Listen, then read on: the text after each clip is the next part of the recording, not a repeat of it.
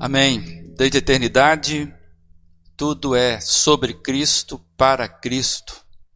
E eu queria te perguntar já de uma vez: o que, que Cristo significa para você?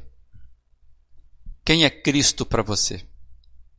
E mais uma vez eu queria convidar você a nos acompanhar lendo um texto que está em Mateus 16. Nós estamos dentro de uma série é, é um recomeço com Jesus, já estamos na 12 mensagem, onde nós temos trabalhado o ministério de Jesus na ressurreição.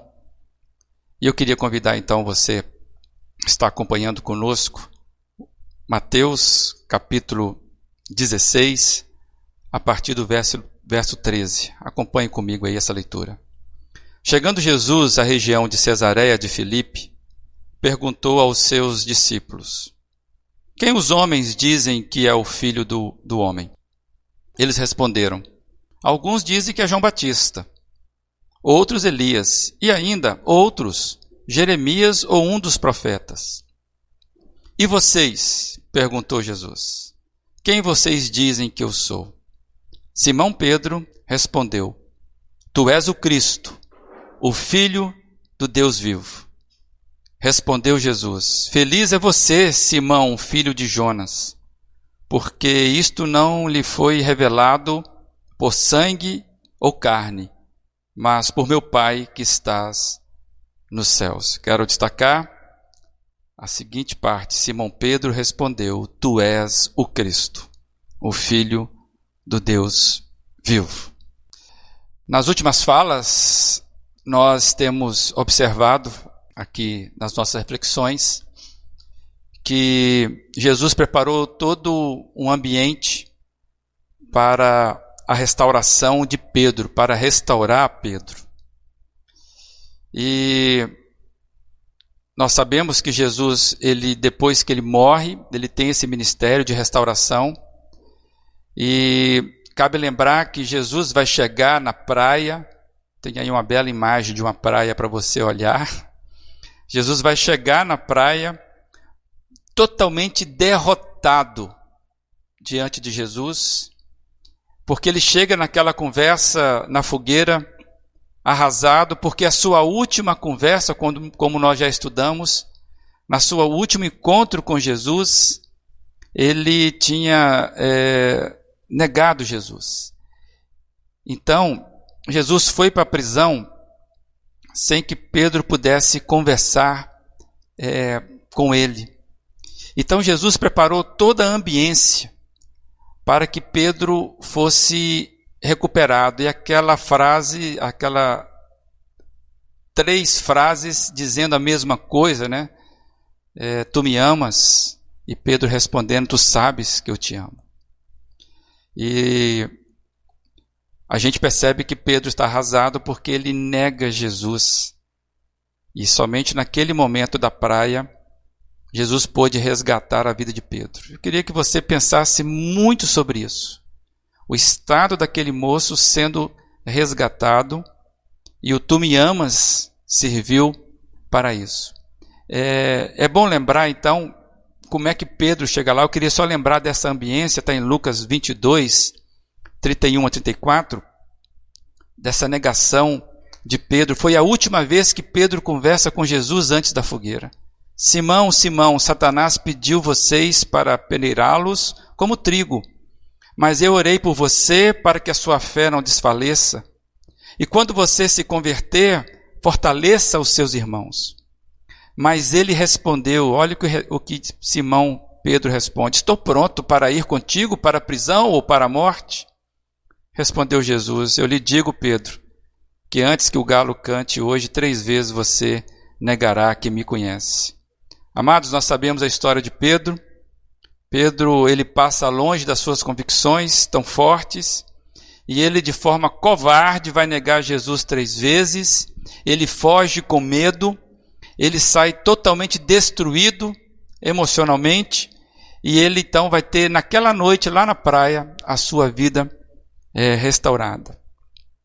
E a gente vê que aquela conversa na fogueira, que nós estamos dizendo que foi a restauração de Pedro, é o Tu me amas.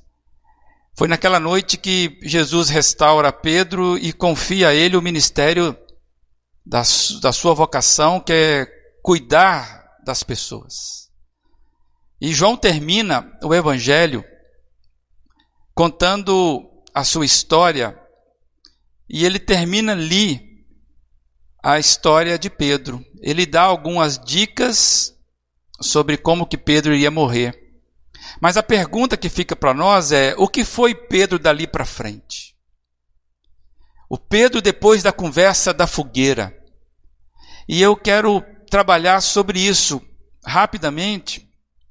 Quem foi Pedro depois da sua restauração? Depois daquela conversa ali na praia.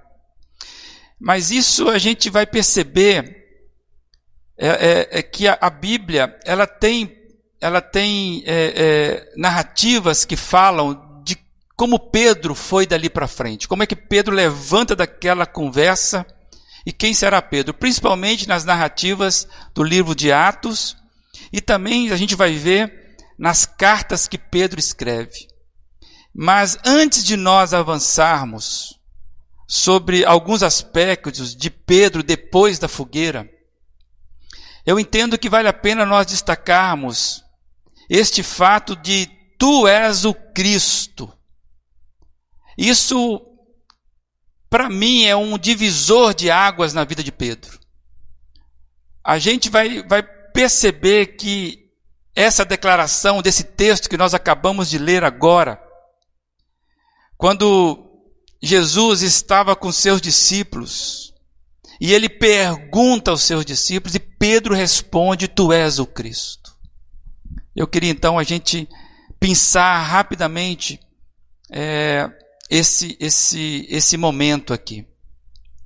Amados, Mateus 16, que nós lemos, Jesus estava passando ali pela região de Cesareia de Filipe, e então ele faz uma pergunta para os seus discípulos, como nós lemos, e ele pergunta: Quem as pessoas andam dizendo quem eu sou? Ou, em outras palavras, quem sou eu na boca do povo? E essa pergunta se mostra inteiramente interessante quando nós sabemos que Jesus estava em Cesareia de Filipe. E é bem simbólico esta pergunta de Jesus neste local. E Cesareia de Filipe, é bom lembrar, que era na verdade um panteão de deuses naquele, naquele momento e com forte influência grega, romana. Lá era um local onde tinha santuários, estátuas de divindades, é, de expressões diversas. Ali tinha todo um aparato urbano ligado a uma cidade que recebia pessoas para cultos, muito deles é, endereçado também a César, a Augusto, os imperadores. E ali eu quero destacar que nessa região tinha o santuário de Pan, muito prestigiado, muito frequentado. Então, o que estava acontecendo ali quando Jesus pergunta para os seus discípulos é, é naquele, naquela condição de um local onde tinha muitos deuses, era um panteão de deuses.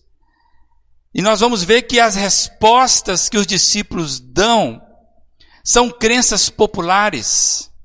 Jesus seria mais um dentre os outros.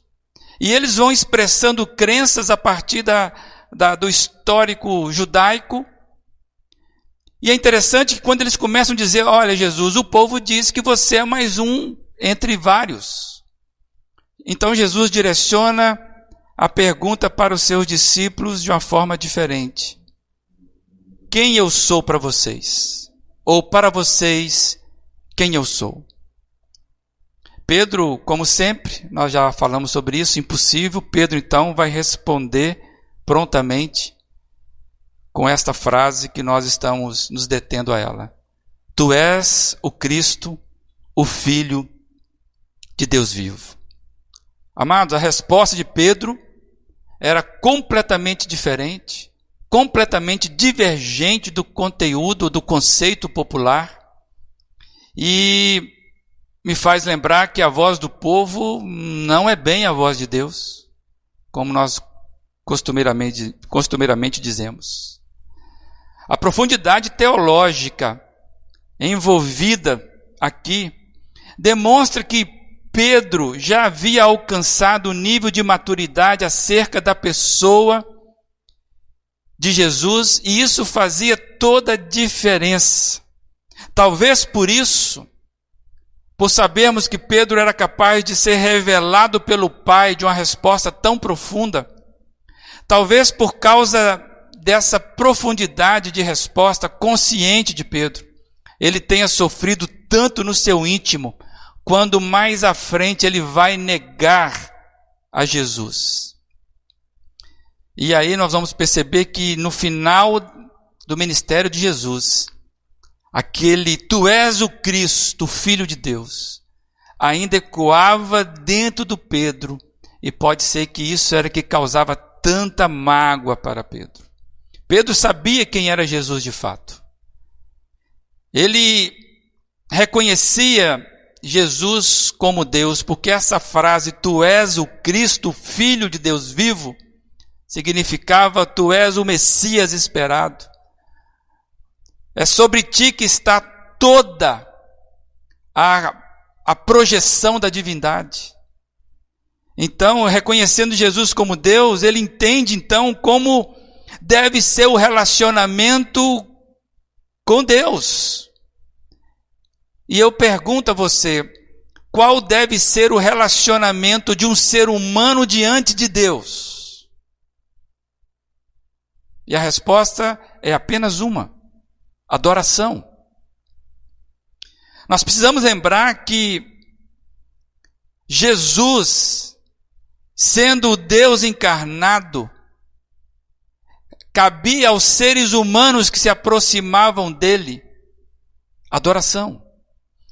E quando nós lembramos de Pedro, logo no início do chamado, tem um gesto de Pedro quando Jesus está no início da caminhada, quando ele chama Pedro pela primeira vez, lá naquela praia, quando ele vai abandonar as redes, tem um fato relatado por Lucas que para mim é muito importante sermos lembrados sobre isso. Lucas capítulo 5, verso 8, quando fala do chamado de Jesus a Pedro, diz assim: que quando Pedro, quando Simão Pedro viu isso, prostrou-se aos pés de Jesus e disse: Afasta-te de mim, Senhor, porque sou um homem pecador. Esse, esse gesto de Pedro se dobrar diante de Jesus logo no chamado dele, reconhecendo que Jesus era uma divindade, ao ponto dele falar: Afasta, Senhor, de mim, porque eu sou pecador. Porque diante de, diante de Deus puro, o pecador se vê mais, cada vez mais sujo, indigno. E é interessante você perceber que Pedro já teve esse gesto, essa demonstração logo no início da caminhada. E eu quis pensar que Deus a gente adora. E não simplesmente admira. Com relação a Deus não cabe espanto, cabe adoração. Muito menos cabe diante de Deus fazer barganhas. E o que nós estamos aprendendo com Pedro é que esse Pedro sempre teve um conceito de Jesus amadurecido, mostrando para ele que Jesus não era um, simplesmente mais um mestre, um rabi. Jesus era o Cristo, o Deus a quem merece ser adorado. E é interessante que isso sendo forte em Pedro, como nós estamos vendo, nós começamos a perceber como é que Pedro chegou lá no final, destruído diante daquela fogueira, porque ele sabe que ele não adorou Jesus. No momento mais crucial, o gesto dele não foi de adoração. Eu queria trazer uma frase do John Stott, que ele fala sobre essa questão de atitudes diante de Jesus e reconhecê-lo como Cristo. Muitas pessoas têm em Jesus um rival, um inconveniente, um constrangimento, aquilo que C.S. Lewis chamou de um intruso transcendental. Dessa forma, nos deparamos com uma escolha que temos de fazer. Ou enxergamos Jesus como uma ameaça e resolvemos, como Herodes, nos livrar dele. Ou enxergarmos como o rei, o rei dos reis, e nos decidirmos, como os magos do Oriente, vamos adorá-lo.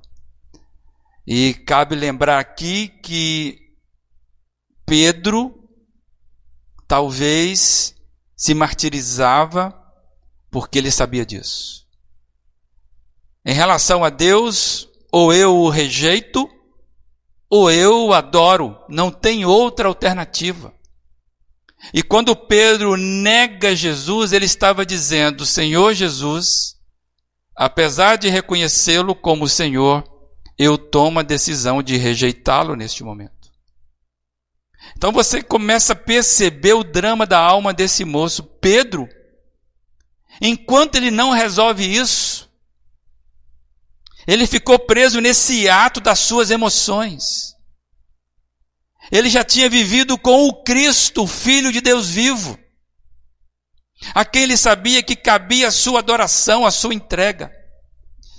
E de repente, ele é capaz de traí-lo, de abandoná-lo, de rejeitá-lo, de mentir, que nem o conhecia. Pedro conhecia Jesus. E conhecia Jesus na sua divindade. Como que Pedro pode negá-lo? Amados, nós estamos falando sobre a restauração de Pedro no ministério da ressurreição de Jesus. Quando Jesus faz um recomeço com Pedro. Mas você consegue entender o drama deste moço, porque se esse cara tinha uma certeza, é que Jesus era o Messias. O que sabemos de Jesus faz toda a diferença sobre a maneira como vamos nos relacionar com Ele. O que sabemos de Jesus faz toda a diferença sobre a maneira como vamos nos relacionar com Ele. Também faz toda a diferença sobre a maneira como nos relacionamos com as coisas da vida. Amados, não tem outra alternativa para nós. Jesus, ele divide a história e ele precisa dividir a sua história. E o que vai dividir a sua história e a minha não é o Jesus histórico, não é o que as pessoas dizem de Jesus, mas é tu és o Cristo, filho de Deus vivo. É isso que divide a minha história. Então o tu és o Cristo vai sempre confrontar o Pedro que nós trazemos dentro da gente. Nossa vida ela vai ser definida do que fazemos do Jesus chamado Cristo. Essa foi a fala de Pilatos. Pilatos, diante da multidão, ele pergunta para a multidão: O que eu vou fazer de Jesus chamado Cristo? Eu acho que essa pergunta vale para mim e para você sabendo que Jesus é o Cristo, o que você vai fazer diante dele? Simão Pedro entendeu isto e ele ficou arrasado até o dia que Jesus resgata Pedro com as três perguntas: Tu me amas? E naquele dia Pedro levantou, e o que nós vamos ver dali para frente é um Pedro que vai viver sob os efeitos do conceito da sua declaração. Qual declaração? Tu me amas? Tu és o Cristo, o Filho de Deus vivo. Amados, o que nós vemos nas páginas de Atos dos Apóstolos vão mostrar para nós, cada página, vai mostrar para nós que Pedro levantou daquela fogueira completamente diferente. O Pedro, dali em diante, o que a gente vai perceber é que ele vai ser muito parecido com Cristo, muito parecido com o mestre dele. De fato, aquela expressão, tu és o Cristo, o Filho de Deus vivo, renasce dentro de Pedro. E eu quero dividir com você rapidamente, se você fizer uma leitura dinâmica do livro de Atos, quando nós vemos Pedro é, atuante, você vai perceber que Pedro ele participa de uma cura diretamente, a cura de um coxo pedinte à porta do templo. Isso está em Atos 3. Pedro curou o paralítico Enéas, o paralítico Enéas, na cidade de Lida, isso está em Atos 9. Pedro foi responsável pela pregação que atingiu mais de 3 mil almas, as primeiras conversões da igreja primitiva, Atos 2, e o que ele prega ali, amados, Jesus é o Cristo. A mensagem do Evangelho é o Cristo, e Pedro começou a fazer isso. A gente vê que Pedro é o instrumento de Deus para a ressuscitação de Tabita, também em Atos 9. A gente vê que Pedro, até as suas sombras, estima-se que ela promoveu milagres, conforme Atos 5. E Pedro será o grande, a grande figura no livro de Atos, juntamente com Paulo. Amados, o que a gente vê Pedro depois da fogueira, o Pedro restaurado, é um Pedro muito parecido com Jesus. E nessa caminhada a gente vai ver perseguição, a gente vai ver sofrimentos e a gente vai ver inclusive a morte de Pedro por causa do Tu és o Cristo.